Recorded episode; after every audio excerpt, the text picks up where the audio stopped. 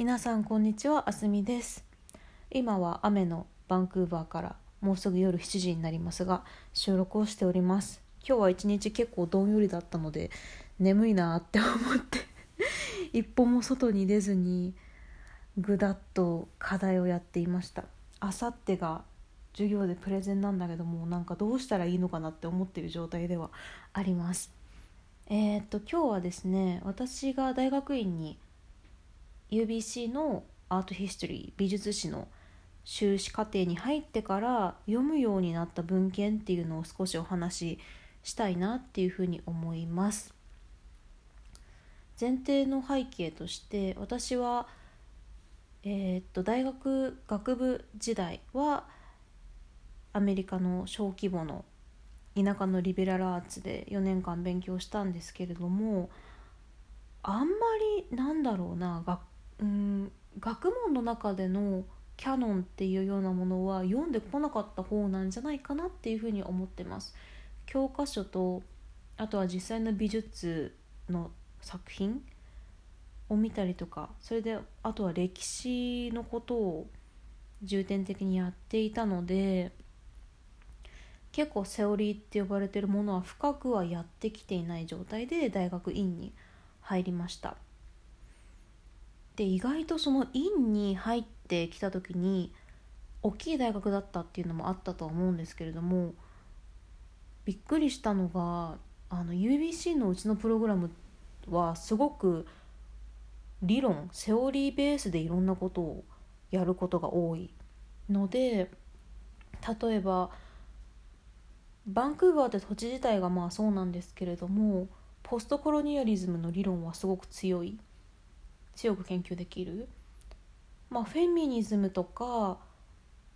えー、クイア・ジェンダー・スタディ系のこと。であとは先生によってはマーキシズムとかマルキシズムもすごく強い先生方もいらっしゃって例えばフェミニズムとマルキシズムとかの交差点の部分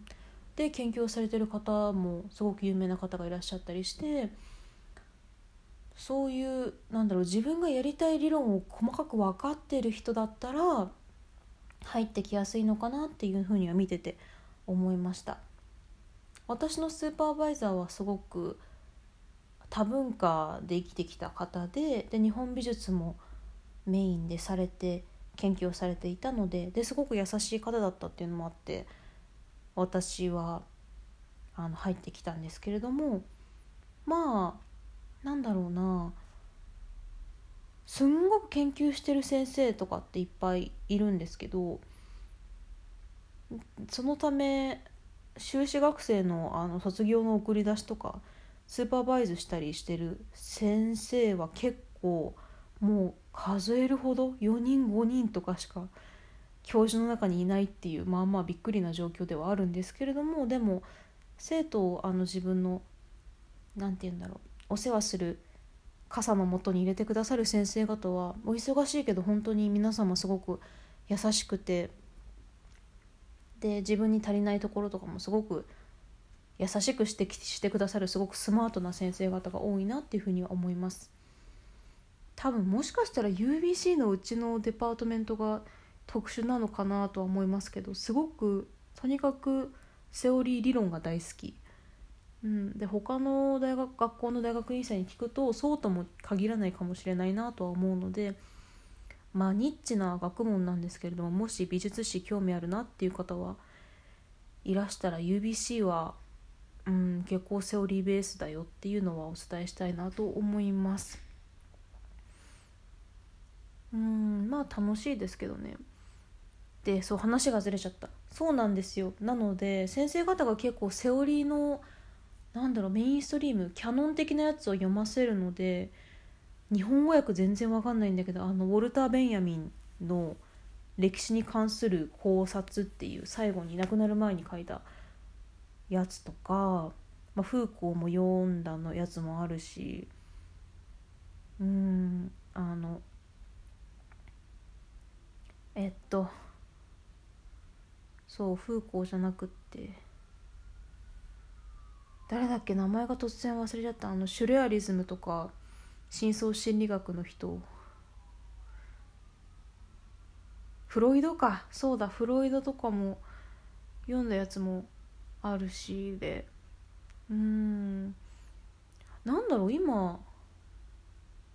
あだからでもフロイドはあれか。トラウマとかやりたい人とか。まあまあまあでも使えるのか。うんまあなんだかんだ言って結構セオリーのやつはたくさん読んだのでそう。英語難しいですよね。極論そこっていう。うん。ただ有名なやつだったらそっか。日本語でも結構分析した方の文献が結構落ちてたりするから逆にやりやすいっちゃやりやすいのかな？どうなんだろうな。うん。そういえば唐谷公人とかもあの京都大学のフィロソフィーとかオリエンタリズムとかあのらへんの関係のあの方々の英語に訳されたやつもそういえば他の授業で読んだな。うーん。あの明治時代の日本がどういうふうに変わってったかっていう分析は結構面白いのはあるなっていうふうには思いますけども。そうですね。私は結構新しいものが好きなのかアフェクト・セオリーっていうアフェクトあの感情がどういうふうに伝達されるかとかコミュニケーションあのマクルーハンとかその辺は結構好きかもしれないですねうんただどうなんだろうなあの多分皆さん多分やりたい具体的な研究対象っていうのはきっと先にあると思うんですよ。この例えば羊の放牧っていうものを研究されてる方がいらっしゃるとしてでいろんな国での放牧のプラクティスのされ方の違いを比較したいって言ったらその羊の放牧っていうのが研究対象であるわけだからもしそこに当てはめられるセオリーとかがあるとするんだったらもう本当に借りてきてそこに入れるって感じですよね。まずは研究する対象が一つないとうんだって誰もなんかわけわかんない状態で私は深層心理学を勉強したいですって言ってそのセオリーだけ勉強したらバランス取れなくなっちゃいますもんね。うん、だってその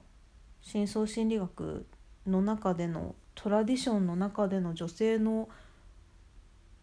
表現の仕方とかえっと何て言うんだっけな。シンボルか。シンボルのされ方とかって結構まあひどかったりはするのでうんそこのクリティカルに読める方法とかってやっぱり別のフェミニズムでもいいしポストコロニアルでもいいしそういう文献持ってこないとうんわけわかんないの書いちゃうことになっちゃうから。まあ研究ってあれですよね本当に。エシックスとか研究している対象の人々にとって傷つけるようなものではあってはならないから。そこのところはしっかりきっと考えていかないといけないですよねってちょっと思います。うん。読んでる本の話全然できなかったけど大丈夫かな。まあこういう感じで今日もまとまりないですが皆さん1週間頑張りましょう。もうすぐ日本は日本というか東京？関東は緊急事態宣言が解除されるということなのですが皆さんも安全にお花見を楽しんでくださいね。では良い週良い1週間を過ごしてください。ありがとうございました。